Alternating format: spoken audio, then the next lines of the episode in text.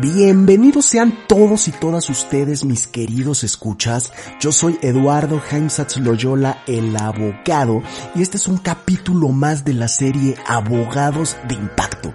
Y tú te preguntarás quiénes son los abogados de impacto.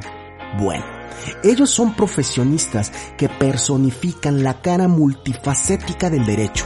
Son aquellos abogados a quienes la vida jurídica les ha permitido dar estructura a los más grandes proyectos de sus vidas y los cuales han causado un impacto positivo en la sociedad.